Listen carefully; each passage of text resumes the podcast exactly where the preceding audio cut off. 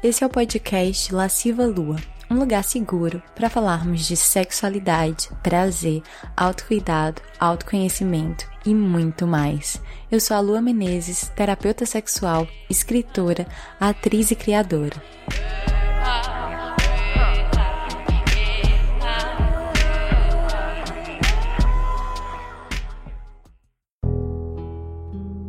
Essa temporada do podcast é patrocinada pelo curso Jardim das Delícias, um curso online para mulheres sobre prazer e sexualidade feminina, para se juntar a essa comunidade de deusas que se empoderam dos seus corpos. Basta acessar o site www.lascivalua.com.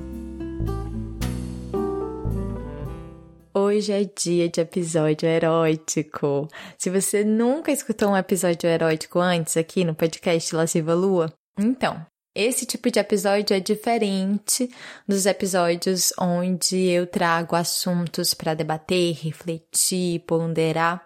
Aqui a proposta é outra, é compartilhar histórias, contos que são todos da minha autoria e que eu encontrei aqui no podcast uma forma de compartilhá-los também.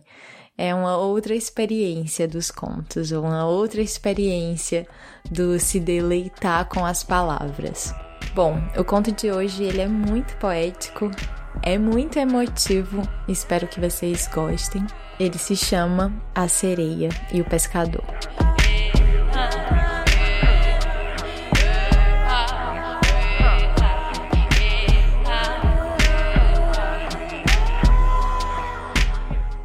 A Sereia e o Pescador, por Lua Menezes.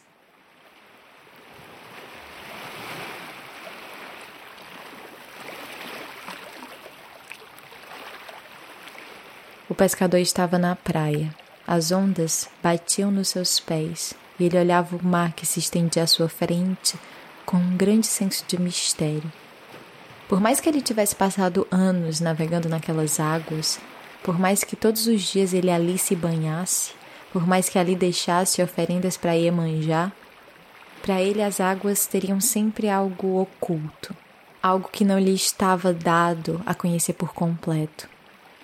Ela o viu de dentro do mar, e mesmo de longe, pelo jeito como os pés dele tocavam a água e os olhos tocavam o horizonte, soube o quanto ele estava solitário soube o quanto ele tinha se tornado um homem que não fica confortável com palavras na boca. Um desses homens que por fora são calmaria e por dentro tempestade. Por fora silêncio de fundo de mar, por dentro peito em prantos. Ele ainda não tinha chegado na metade da vida, mas já se achava acabado.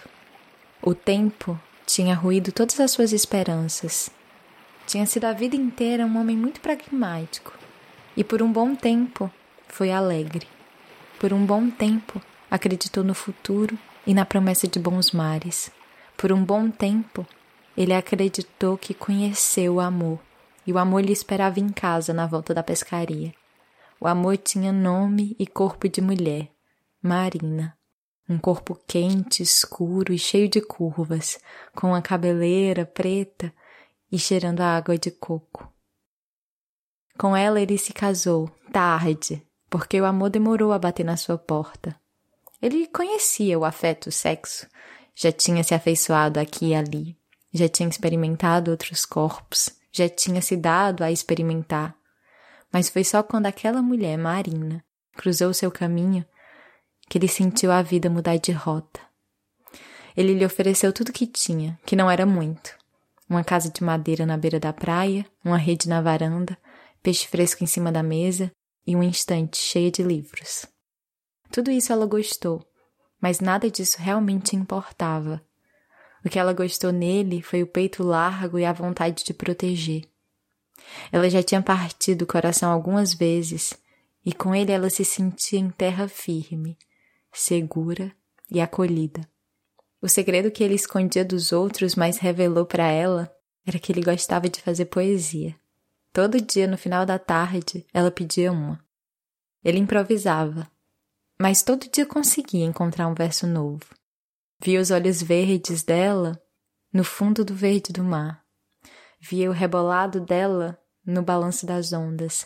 Ela sorria e a vida parecia completa. Por alguns anos, houve paz naquela casa simples. Por alguns anos, eles tentaram até estender a família, mas todo mês vinha o sangue e de filho o ventre continuava vazio. Mas eles tinham um ao outro e a vida tranquila e ritmada da praia. Eles eram felizes. Foi então que veio a doença. Uma doença que consumiu Marina devagar e constante. Veio como uma maré enchendo aos poucos e, quando secou, levou Marina junto. Uma noite Marina dormiu e não acordou mais. Ele, que pensava que sabia o que era a solidão, por causa dos anos que viveu só antes de conhecer Marina, nunca sentiu a solidão daquela maneira. Grande, opressora, grudenta. A casa pequena parecia imensa e vazia sem a presença de Marina. Em cada canto ele via seu fantasma, mas nem fantasma era, era só lembrança e miragem ele desejou todas as coisas absurdas e tentou todo e qualquer pacto com o destino. Que o tempo voltasse e ele fosse ao invés dela. Que o fantasma de Marina viesse a morar com ele. Que a morte se arrependesse do seu feito e a trouxesse de volta. Todas as negociações foram em vão. Ele se isolou cada vez mais, parou de ver os amigos, começou a se esquivar de todos os convites, a sair para a pescaria sozinho se enterrou dentro daquela casa como se se enterrasse da vida. Até para o mar só partia quando tinha fome, quando sua barriga oca gritava, lembrando que ele ainda era um corpo vivo e precisava comer. Mas nesse dia ele não precisou sair para pescar. A solidão tocava tudo. Ele fitava o mar calado com as mãos dentro dos bolsos calejadas de tanto tecer e puxar redes. De dentro do mar, ela se perguntou o que, que ele guardava dentro daqueles bolsos. Talvez uma carta? Talvez as lembranças de um amor perdido? Talvez as chaves de casa? Ou talvez ele continuasse deixando a porta aberta? Talvez ele não carregasse nada além do peso invisível sobre os seus ombros. Fosse o que fosse, ela queria descobrir. Havia algo ali no olhar dele que denunciava uma profundidade tão perturbadora que era impossível não querer mergulhar. Ela queria um gosto da sua tormenta. Foi então que ele teve a visão. Viu nas águas calmas uma cauda que parecia de peixe. As escamas eram furta-cor, entre azul turquesa e verde água, cintilando no ar e mergulhando em seguida. Era um peixe grande demais para águas tão rasas. Ele sabia muito bem que peixe grande não nada assim na beira da praia e piscou sem entender. Quando ele piscou, a cauda já havia sumido e nada se balançava no mar além das ondas. Ele olhou ao redor, sozinho, na praia deserta, e mais uma vez investigou o mar. Nada. Ele esperou, até que um pouco mais à frente, de onde ele tinha visto a cauda, uma cabeça emergiu. E depois da cabeça, ombros, seios, ventre um corpo de mulher. Foi então que ele viu Marina. À distância eles se olharam e aquele olhar foi como uma ponte, imediatamente construída. O pescador foi fisgado. A boca dela não se mexeu, mas ele de repente começou a escutar música, um canto doce, cada sílaba suave como se balançasse na rede. Sem dominar os seus passos, ele adentrou no mar ela também foi em sua direção. Ele assistiu deslumbrado aquele corpo de mulher surgindo aos poucos da água, as gotículas de mar e sal como pequenos diamantes escorregando sobre a pele. E tudo daquele corpo que aos poucos se mostrava era perfeito e surreal.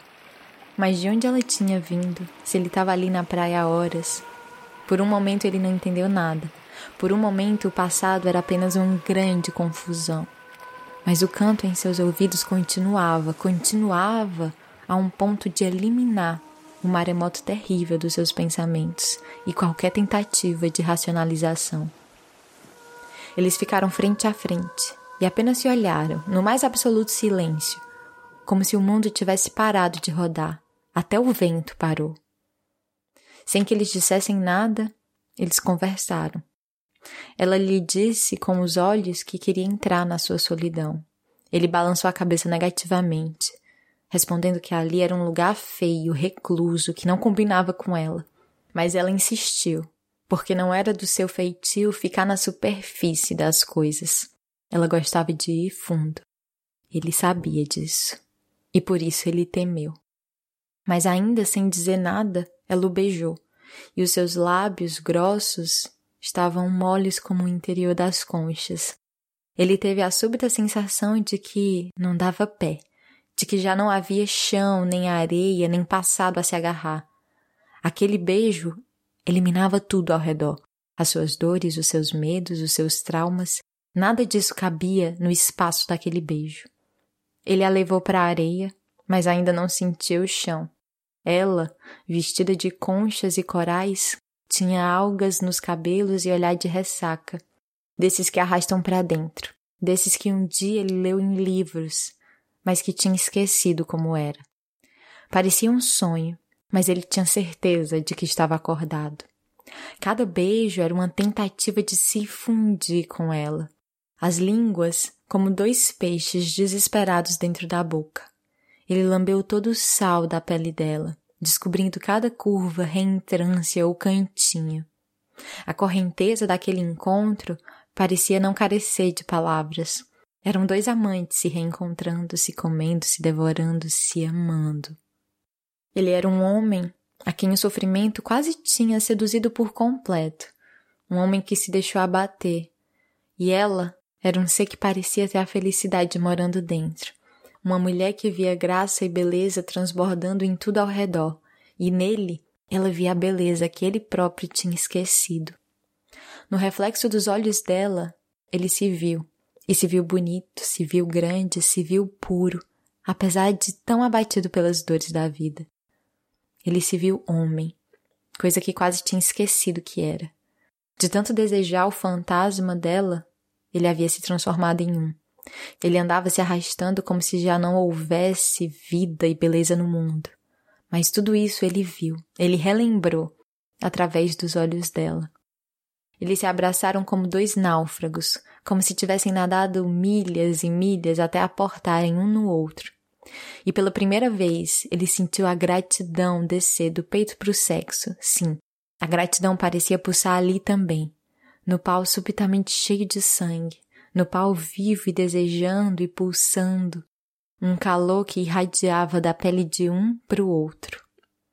No seu sexo, ela também sentia essa gratidão chamada saudade, esquentando sua buceta e borbulhando cheia de vontade, uma vontade de se dar, de dar tudo para ele, para o seu amante tão calejado. Ele queria se afundar nela e ela queria banhá-lo. Eles submergiram juntos no grande mistério da carne. Se agarraram com desespero, saudade e vontade de chorar. Ela estava deitada de costas na areia quando ele mergulhou o pau dentro dela, nas suas carnes mais macias. Ela o abraçou com as pernas e com os braços e o trouxe para junto do seu peito. Ela rolou com ele pela areia, subiu por cima dele e lhe abriu os lábios da buceta com delicadeza, expondo a pérola. Ele lambeu os dedos salgados e a acariciou até que ela gozasse, encharcando toda sua barriga. Assim, com poder de onda, assim, tremendo por cima dele, e ele sentiu todo seu corpo vibrar junto. O gozo dela era correnteza, e ele foi arrastado. O sol queimava, mas não queimava mais do que aquele desejo louco, alucinado e fundo um do outro. Ela era divina e terrena ao mesmo tempo e aquilo, para ele, era o resumo do mundo. Ele se enfiou em todos os buracos, sussurrando seu nome em transe. E continuaram até que a noite descesse. Continuaram enquanto as estrelas mudavam de posição no céu. Continuaram até caírem exaustos. Por fim, ela descansou a cabeça no seu peito e ele, sentindo sua respiração morna, se deixou dormir como se morresse, absolutamente entregue absolutamente em paz. Ele acordou com os primeiros raios de sol, sozinho. Olhou ao redor confuso, procurando-a, mas nada. Nada além da areia, do sargaço e das conchas que ela deixou de rastro. Ela havia partido. Por um momento ele duvidou de tudo. Achou que tinha sido um sonho, ou talvez uma alucinação. Talvez fosse isso, talvez esse fosse o seu fim enlouquecer. Mas nesse momento o sol brilhou mais, saindo por detrás de uma nuvem e queimando seus olhos. E naquela cegueira branca temporária, ele fechou os olhos e viu o rosto dela sorrindo para ele. De olhos fechados, ele ouviu de novo o seu canto doce, como se viesse de muito longe, do outro lado do mar. Dentro dele se fez silêncio, mas dessa vez um silêncio pacífico. Os pensamentos subitamente calados. Pela primeira vez em muito tempo, ele se sentiu calmo, como se todo o seu sofrimento já não fizesse tanto sentido como se ele tivesse sido drenado, como se todas aquelas dores ele simplesmente já não se identificava com elas. Algo nele havia morrido e ele estava vazio, maravilhosamente vazio. Ele soube de alguma maneira, dentro do peito dele, que ela queria que ele fosse feliz. Ela queria que ele vivesse e amasse de novo. E pela primeira vez em muito tempo, a ideia não lhe pareceu um absurdo. Ele ainda tinha vida pela frente. Ele sentiu a verdade e a potência disso. Então ele abriu os olhos e viu o sol nascer firme e dourado. Os primeiros pássaros já cantavam e o vento fazia os coqueiros dançarem. Há beleza no mundo, ele lembrou. Foi aí que ele percebeu que faltou uma coisa no reencontro. Faltou o poema. Então ele abriu a boca e falou para o mar: Sereia, Obrigado por ter me devorado. Você me devolveu à terra faltando um pedaço, mas um pedaço que eu não quero nem preciso mais, que eu escolho entregar para o mar para transformar. Sereia, obrigado por me mostrar que escolho o que quero deixar aí. Obrigado por me trazer de volta à vida, ou por me lembrar a vida que habita em mim. O sol subiu no céu e ele voltou para casa, vivo e amando.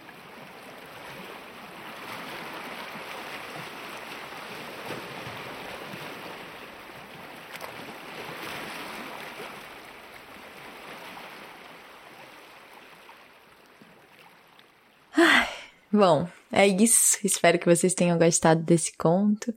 Esse conto é um conto que eu me emocionei bastante escrevendo. Eu sei que ele tem um peso que fala de morte, de luto, mas ao mesmo tempo fala sobre voltar à vida. E o erotismo entra como essa força de pulsão de vida para relembrar a potência de vida, para relembrar o que ainda pulsa dentro da gente, o calor, a vibração, a beleza. Eu gosto muito, gosto muito desse conto e tenho muito carinho por ele. No conto tem uma referência literária que é quando eu falo do olhar de ressaca. Bom, a Maria tem inventado essa expressão maravilhosa, um olhar de ressaca, um olhar que arrasta, que puxa para dentro, mas não, de jeito nenhum que essa expressão é fruto da minha cabeça, pelo contrário, é fruto da genialidade do Machado de Assis em Dom Casmurro. Ele fala que Capitu tem um olhar de ressaca. E faz muito tempo que eu li Dom Casmurro, mas isso ficou gravado na minha cabeça. E aí, como eu estava escrevendo sobre praia, veio. Mas queria deixar clara que essa é uma referência e uma homenagem ao Machado.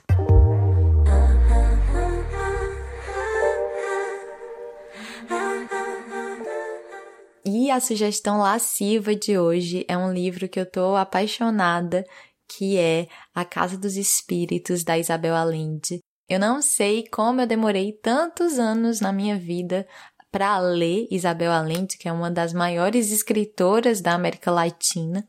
E eu fui ler A Casa dos Espíritos esse ano e fiquei fascinada. Primeiro, que eu adoro realismo fantástico. E segundo, que o livro é de uma poesia maravilhosa. Eu recomendo muito, é um livro muito envolvente e ao mesmo tempo muito atual, traz umas uns contextos políticos, por exemplo, o livro, que eu acho que cabem muito para esse momento que a gente está vivendo. E é, é lindo, é lindo. Não sei nem o que falar, só sei que é lindo. Coloquem na lista de leitura de vocês, porque vale muito a pena. É isso, e até o próximo episódio.